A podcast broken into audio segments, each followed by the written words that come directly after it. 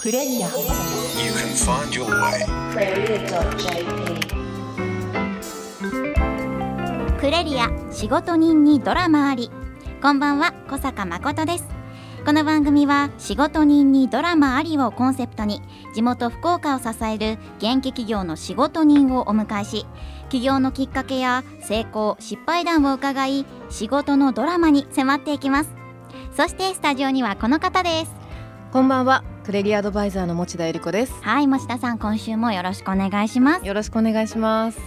あの学生の皆さんはん。期末テスト真っ只中でしょうか、うんまあでも終わった解放されてうんうん。長い春休みに突入なんて人もいるかもしれませんけどね。そうね。そうすると旅行に行きたくなるよね。そうなんですよ、うん。卒業旅行とかね4年生の方は。うん。そっかそっか。うん考えてたりもうね計画立ててるって人もいるでしょううね、ん。持田さんは卒業旅行ってどこか行かれました、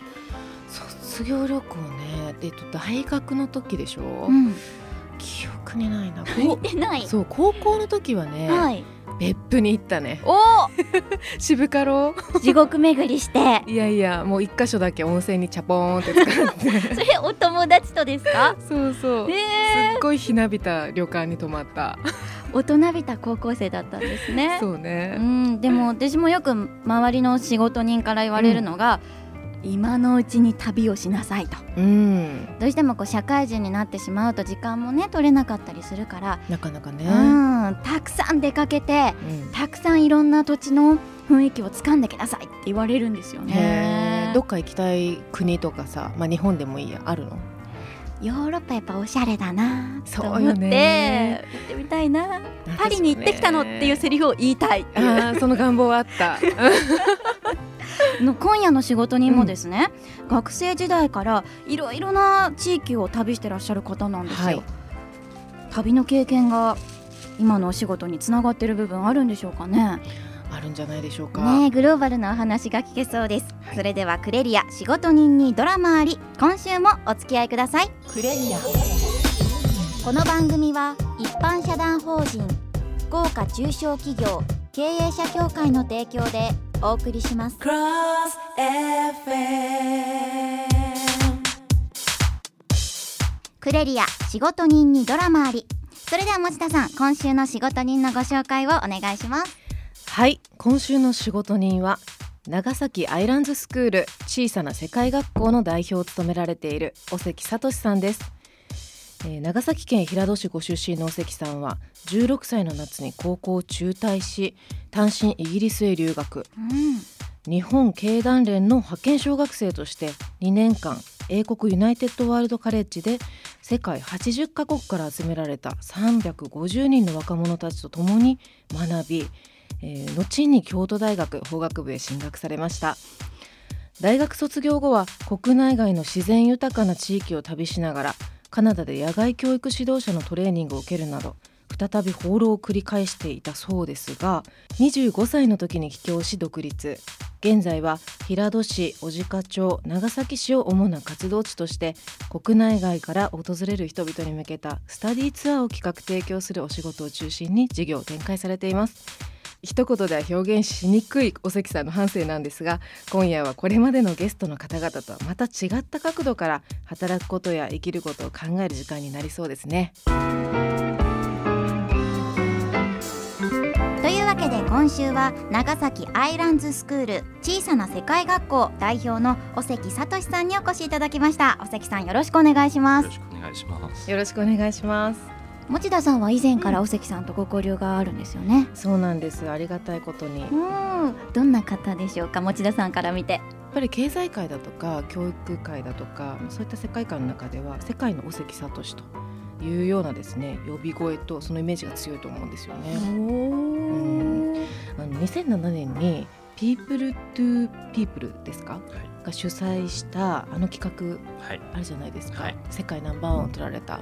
あのお話からぜひちょっと伺ってみたいなと思うんですけど。ました。まあえっと2007年に、えー日本に帰ってきてうん。でふるさとの長崎に帰ってきて、まあいろんなご縁に恵まれて、はい。えーアメリカからの修学旅行生に、うん。えー日本の特に田舎の、えー魅力を紹介してほしいという修学旅行のお世話をするという仕事をしました。うん。えーっとそれがアイゼンハワー大統領って聞いたことは皆さんもあるかもしれないんですけれども、はい。えーもう何十年も前のアメリカの名大統領なんですけれども、うん。その人が大統領の時に世界平和のためには若者同士が旅をして、えー本当に深い体験をただの観光じゃなくて本当にそこの土地の人々と心を通わせる体験をしないと、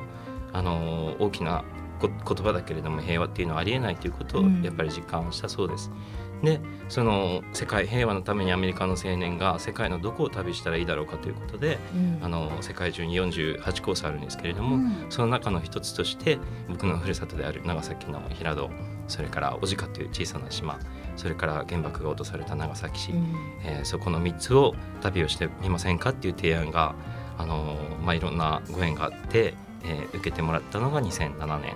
えー48コースの一つとして、えー当時27歳だった僕と、はい。えー後輩の若者たちとそれから地元のじいちゃんばあちゃんたちうんが一緒になってアメリカからやってきた400人の修学旅行生のお世話を、えー6日間、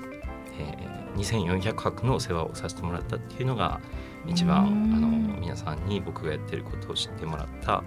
えー最初のきっかけだったと思います。でその時の話をしにいろんな大学に招かれることがあって、そうやって講義をどこかに行ってすることもあるんですね。そうですね。小さな世界学校という名前もうん。インパクトありますよね、あるよね。やっぱり世界ナンバーワンを取った後だからこその世界学校なのかなとか思っちゃったけど、うん。実態を知りたいよね。ねえどういったことをされているんでしょうか？いやもうその小さな世界学校っていうのはまああだ名みたいなもんなんですけど、はい。そのまさにポイントは世界学校っていうこうちょっとね大げさというか大行なうんこう言ってしまうのも恥ずかしいような、ねいえ。あのーテーマにささやかに取り組んでいる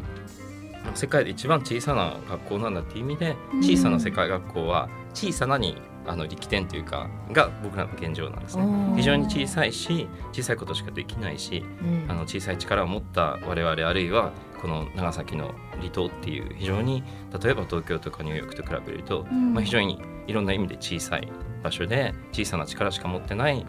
若者当時20代だった僕たちがそれでもできること世界って素晴らしいって思う瞬間だったり、うんまあ、世界が平和であってほしいと思うその若者らしい思いだったり、うん。そういったものを形にしていきたいと思いながら皆さんこう自分の仕事っていうのは考えていると思うんですけど、うん。まあ、僕も就職を考える当時そうだったん。ですね。自分小さいけれどもこう何か世界のためにっていうのは恥ずかしくて言えないけど思ってましたよね。僕も思ってましたし、うん。みんなも思ってたと思う。なかなか口に出せないけどでもその小さな思いっていうのを小さく形にしていきたいというこううん。ちょっと恥ずかしさも込めながらのあのネーミングだったと思いますので今でも自分からはあまり使いません。恥ずかしいから。ただどこかであだ名的に、まあ、小さな世界学校っていうこう看板というかイベントの時にあのうちの仲間の女の子が木のボードに書いてええ。こう書いてくれたんですけどそれがすごくこうなんていうか好きになってくださった方もいてっうんていう感じでしたね。で気になるのがお関さんの経歴なんですけども、うんうん。本当にあの履歴書にかけきれないぐらいのそうなんよね。ねえいろんなこと経験されていて。そうもう今日もね紹介させていただくときにどうしようって思ったもんね。あの16歳ぐらいでしょうかね、はい。イギリスへ留学されたと。はいこの海外に行ってみようって思ったのは何か理由があったんでしょうか？うーんそうですね。逆にあの年齢の時に、うん。世界ってまあ広いらしいじゃないですか生まれてきてね。地球地球儀見広いてるし。とそうですね思います。だから逆に逆にみんななんでみんながうん。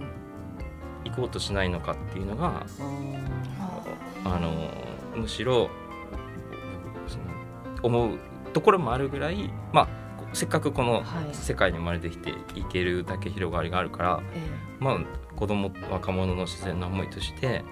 あのいろんなところに行ってみたいっていうのはうん。普通にあったと。それはでもでもみんなある程度はあると思う、うんうん。ただまあそれをこう実際やってみよう探してみようって思えたのはまあ親であったり周りの大人であったりいろんな人の視野があの割と広い大人に恵まれていたのでえうん。あの、まあ、日本の高校に行ってちょっと受験勉強受験受験っていうのがあまりにもかその価値が強すぎてそれに多くの若者たちが心から納得していないけど、まあ仕方ないよねって感じでやってるところに若い自分のは違和感を感じましたし、あ誰かが敷いたレールを歩いているようなそうですね。昔納得がいってないことはできない。うん。努力できなかった。んですね。うん。卒業後ははい。いろんな国を旅されたんですよね。そうですね、うん。まあ在学中から結構あの休暇が多かったのでそれこそ16から18の間にあの、年に5ヶ月も休暇があるので、うんそんなにですか？はい、だから、まあ、こう日本だったら高校生で受験勉強させられちゃってた時に、リュックサック背負ってあのあちこち放浪できたっていうのが一番17の時の一人旅が一番、バックパックですね。そうですね。うん印象に残ってますね。うん。なので逆に10 20歳越してからはあんまりその海外に行くこと自体には、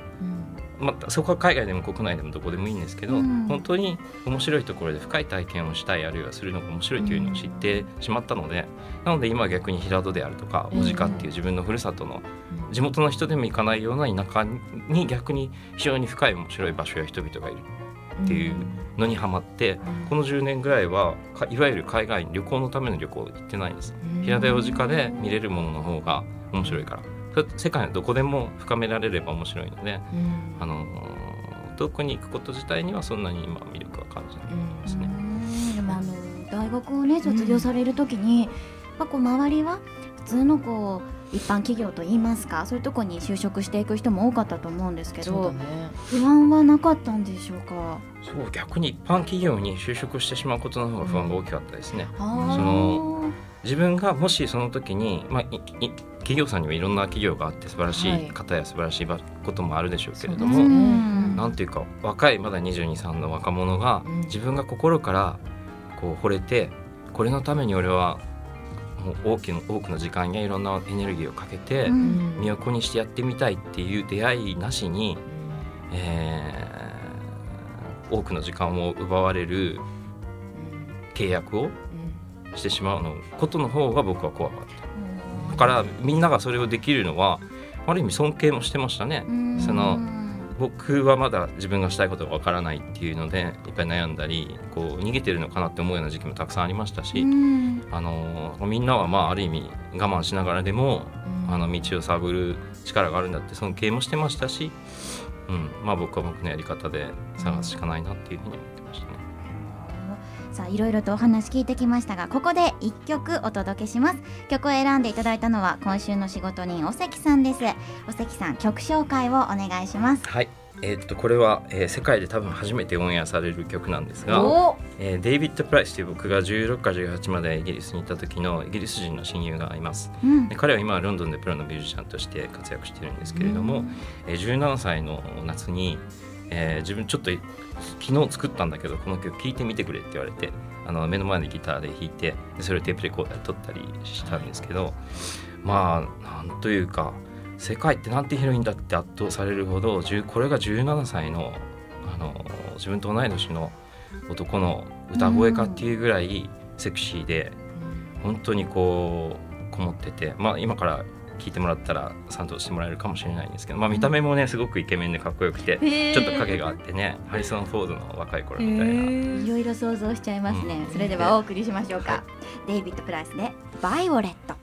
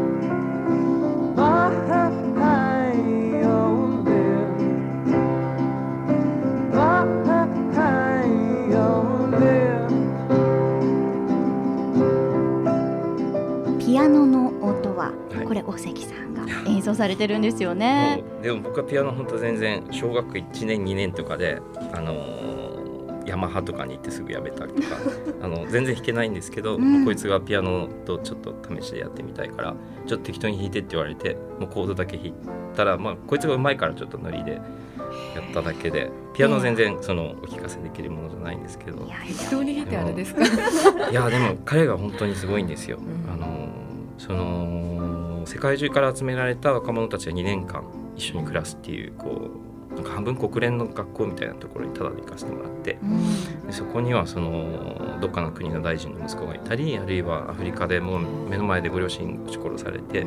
足に自分も弾が入ってるっていうような子もいたりそのいろんな関係のやつがいていろんなあの体験というか、まあ、濃密な2年間をいろんなやつと過ごしたんですけど、まあ、彼の場合は音楽ですけどうん若者をその素晴らしい環境においてあののびのびとあの自由を謳歌させてた時にどれだけその若者はいろんな力を伸ばしたり才能を発揮したりするのかっていうのをもうまざまざと見せつけられましたね。で当時日本の高校でその受験っていう名のもとにいろんな感受性や能力を引き出す機会を自分も奪われているような気がしたし周りの子たちもそういう気がしました。その非常にあの悔しい思いをしましたし、まあ、だからこそ日本で自分の仲間たちがもしこういう環境にいたらどれだけ生き生きとするだろうっていう思い当時の思いは今でも持ってますし、まあ、今でもそういう思いで今の若い子たちにその普段の就職とか受験とか、まあ、いろんなストレスとは違う環境自然の中だったりとかいろんな働き方のオプションをこう見せていくことであの秘められてる押さえつけられてる力を解放しあのするお手伝いをしたいっていう思いがありますね。その一つが地元の若者たちと、えー自然を使って海外の人に、えー教育旅行ビジネスをやるっていう形になっているかと思います。うん。もう本当に尾関さんは型にとらわれないスタイルでね、うん。お仕事されてるっていうのがよくわかりました、まあ、その中でも尾関さんが働く上でこれは大切にしている必ず守っているということは何かありますか？正直であることじゃないかと思います。な自分がやっぱ納得がいってること、本気で信じてることはそれこそそのお給料出ない時期が続いても頑張れますし、うん。あのどんなにお金をもらっても自分がいまいち信じきれないことっていうのはこう頑張れない、ね。少なくとも僕はうん。そういう、そういう忍耐力が少ないんです。なのでその守ってもらえなくても自分で信じることならまあこんないい加減な俺でもうん。自分が本当に心から納得こ納得いくことならやれるんじゃないかっていうので、あのやってますので、まあ、うまくいくかどうかは本当毎回ねあの頑張るしかないんですけど、うん。あの自分が心から自分自身に対して納得がいく恥ずかしくないことうん。かどうかっていうのをうん。見極めるのにすごく時間もかけてますし、あー。あのだから仕事としてはあんまりこうお金が入らない時期も何回もありますし、うん。そもそもあの教育ってビジネスにしにくいとかそういうこと言われがちだなと思うんですけど尾関さんのされてあることって単に、まあ、教育っていう言葉にくくれるものではないというか、まあ、対象もひ非常に広いですしむしろ対象がないと言った方がいいのかなと思うんですけど小さな世界学校ってもう一つの大学とかもう一つの留学とかそういう表現でも周りの方に認知されてたりするんですよね。そうですね。非常にやってることはまだまだ規模としては小さいんですけど、うん。うん大学教育の新しいというか、もう一つを補完する補足する、うん。そのものがをうん。人類はそろそろ作らなきゃいけないよねっていうのはみんな思ってると思います。大学の先生でも。補完するもの。はい。うん。今もちろん大学っていうのはその20世紀19世紀でいろんな役割を果たした場所ですし、うん。ね、150年前はまだ江戸時代でみんなちょんまげと刀だったのが、まあ、いろんな変化がありましたよね。えまあ、その中で大学っていうものができて、えーどんなその地方の農村からでもいろんな人が出てきて世界中の、まあ、ある種の知識に触れることができた。ただ今の現代社会の課題やいろんなものをじゃあ今の現代の人類が持ってる大学っていうものがうん。全てを解決するのにものすごく役に立っているかというとうん。そうではないと大学にいる人こそ問題意識を持っていると思いますしそのどうすればいいかはもちろん誰もわからないからそれぞれの場所で頑張る、だけどいその20世紀や19世紀の大学あるいは大学に行くための教育の中で見落としてしまったものがたくさんありますよね。それは自然の中で暮らしていくその私たちのおじいちゃんおばあちゃん世代はかろうじて知ってたりしますけれども、うん。その知恵であるとか、うん。そういう暮らしをしている人間だからこそ持てる人心の深さや優しさであるとか、そういうその今の教育が見落としてしまっているものに光を当てる動きっていうのを私たちはあちこ世界中のあちこちでもう一回やらないといけないと思うしそれがん。そのあできた時に、まあ、21世紀22世紀のうん。その時代に即した大学っていう言えるものがやっと完成するんじゃないかと思います。私ねあのそれこそお関さんが企画してくださったはい。ものの中で平戸の民泊ツアーに参加したことがあって平戸のおじいちゃんおばあちゃんのところに民はい。泊させていただいた時ですね、ね。夫婦って何ですかって質問を、うん。夜カラオケしながら。でその時にいただいた言葉一つで自分のその後の結婚観というか人生観というか、ううんん筋道がパッて見えたんだよね。だから、うんまあ、学びに行ったというつもりはないんだけど結果として、今まで学んできたものとは全く違う角度からこうパーンってね何かね背中を押されたというかそういう経験は実体験としてさせていただいたんですよ。うんうん。そうですよね。僕のツアーの中でおじいちゃんおばあちゃんたちと皆さん交わす会話とかえー時間がそのその人の人生に与える影響って、うん。それこそ僕がなんとか大学で学んだどの授業よりもうん深く意味があるん。と思う瞬間がよくありますし、うん。まあ、もちろん海外の僕の行った学校で学んだことは多いですし、まあ、大学時代学んだことももちろんゼロではないんですが僕はその15歳以降海外のちょっと面白い学校だったり京都の大学で学んだこと以上に15歳までの間に平戸という小さな人口3万の町で、じいちゃんばあちゃんお父さんお母さん友達周りの人自然から学んだことががやっぱりベースになっているので、そのその後いろんな大学良いと言われている大学なんかを見たりしますけれども、うん。もちろんそこでやってることはマイナーなあのなんていうかマニマニアックというかこう狭い意味では素晴らしいことをやってるとはところもあると思います、うん。ただもっと根本的に大事なところを犠牲にしてまでその多くの子どもたちがえーそういう非常に狭いことしか教えてない大学というものに行くためにうん。あのいろんな根本的なものを犠牲にして子ども時代を過ごすっていうのは間違ってるっていうのは改めてそういう大学に行ってみて改めて思いますし、あのそういう意味では僕が15まで行った僕平戸大学の出身だと思ってるんです。平戸大学なんてありませんけどその15歳までにじいちゃんばあちゃんたちと、あの過ごした時間っていうのが今自分が仕事をできるこうなんていうかうん。基礎になってますし、うん。あのそういう意味では皆さんそれぞれの出身本当の意味での大学っていうのはうん。子供時代の中に持っているんじゃないかと思います。さあここまでお話伺ってきましたが、持田さんそろそろ時間が近づいてきました。もうあっという間でもう本当にもっともっとお話を伺いたいところなんですけども、うん。お関さん毎回ゲストの方に同じ質問をさせていただいています、えー最後の質問ですズバリお関さんにとって仕事とは何でしょう？とですね難しいですね。うーんまあちょっと本当あの優等生的回答ができなくて申し訳ないんですけど、いえいえそんな、えー僕は仕事という単語自体をはい。あまり意識することもありません。うん。意識して自分がその、まあ、今34ですからうん。仕事をしたことがないことはもちろんないと思うんですけど、はい仕事だとか俺は社会人になるんだ仕事プロなんだっていうので頑張ってるわけじゃないんですね。うん。やっぱ目の前にあるもの仕事であろうがボランティアであろうが家家族の用事であろうが目の前のことで大切だと思うことにはやっぱ本気を出すし、うん。まあ、逆に言うと手を抜いてもいいことはいっぱい抜いた方がいいと思うんです。大切なものにエネルギーを使うために。うん。最近もそのなので最近ちょっと仕事とかプロフェッショナリズムとか社会人っていう単語がうん。使われる頻度がよく多いのかなという気は。もちろんそれをいい自分の言葉として、あのー意味を込めて使ってる場合っていうのはいいと思うんですけどまだ仕事っていう単語だけでカバーできないほど人生は広く複雑で、あの世界は豊かなんじゃないかと思います。なので二十歳とか22とかぐらいの人が自分が就職がどうしたらいいかわからないからとか、自分の仕事はこれですって分かりやすいものはポンと言えないからとか持ってないからって自分自身を否定しがちになってしまうのは非常にそれは大人の責任だと思うんですね。非常に狭い価値観だけでそれそれが世界の一番大事なことでそのそれをやってないお前は何だっていう空気を出してしまっては、世界のいろんな面というか、うん。その仕事っていう単語で拾える場合もあるでしょうし拾えない場合もあると思います。うん。なので僕の場合は仕事っていうキーワード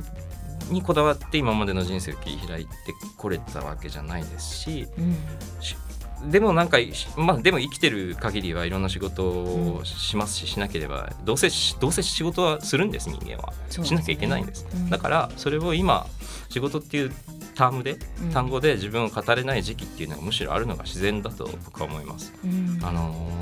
それでも一生懸命生きてるとあの仕事できちゃうこともあるので、うんあの仕事というよりは自分自身の人生を特に若い方にはうんあの一生懸命やって頑張ってくださいと思います。ありがとうございます。はいまあ、多面的で、まあ、そういったものの見方を養っていく期間も一つ仕事の中に含まれているのかなという気もしました、まあ、仕事という言葉だけでカバーできないそういう面白みを感じてもらえたら嬉しいなと思います。はいというわけで今週の仕事人とはここまでです。お関さんありがとうございましたありがとうございました。さてクレリアでは2月以降もさまざまな企画を予定しています一つ目が福岡の社長と直接対話就職マッチングイベント。こちらは毎回個性的な経営者に出会えると評判の企画です。2月9日日曜日13時から18時まで。場所は TKP 博多シティセンター B ホールにて開催を予定しています。そして2つ目このイベントの翌週には大学12年生を対象としたイベント「夢トーク九州キャッチ・ザ・きっかけプロジェクト」が開催されます。こちらは学生主催のイベントで将来についてじっくり考えたいこのままで良いのかという学生たち自らの課題意識から企画されたイベントですね。2月15日土曜日13時から17時40分まで会場は電気ビル競争館を予定しています。詳しくはクレリアにアクセスしてみてください。今週のクレリア仕事人にドラマありいかがでしたか？この番組は毎週福岡の元気企業の仕事人を迎えて仕事のドラマに迫っていく30分。番組ではラジオの前のあなたからの働き方生き方に関するメッセージもお待ちしています。アドレスはクレリアアットマーククロス FM.co.jp CREREA アットマーククロス FM.co.jp です。仕事人のお話はポッドキャスト配信も行っています。クロス FM のホームページにアクセスしてポッドキャストをクリックしてください。今週もご案内いただいたのはクレリアアドバイザーの持田由里子でした。そして学生代表小坂誠でした。エンディングテーマは福岡を拠点に活動する3人組。チキンナゲッツで怒りをあげろ。来週も木曜夜11時クロス FM にチューニングしてくださいね。おやすみなさい。この番組は一般社団法人福岡中小企業経営者協会の提供でお送りしました。